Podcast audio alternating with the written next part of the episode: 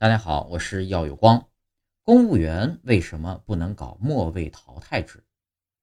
任何形式的末位淘汰制都意味着让单位领导掌握着人事权。体制内对这种行为的定性是挑战党的领导，企图搞家天下一言堂，属于极其严重的政治错误。公务员是党的干部、人民的公仆，而不是某个领导一家一姓的家奴，这点不要搞错。维护党的领导下健康的政治生态，防止个别野心家拉帮结派、瞒上欺下，比提高效率要重要的多。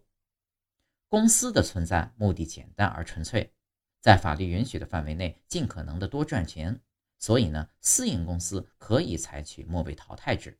换句话说，就是对公司挣钱这一目的无法做出贡献的，会被公司淘汰。公务员系统呢不同。公务员系统的存在目的呢，是维护社会的稳定有序，所以公务员办事首先要考虑的不是效能，而是合法合规。公务员工作效能不高，很多时候是程序的问题，流程复杂。当然，不排除有些确实是有拖拖拉拉的，这些呢确实需要改进。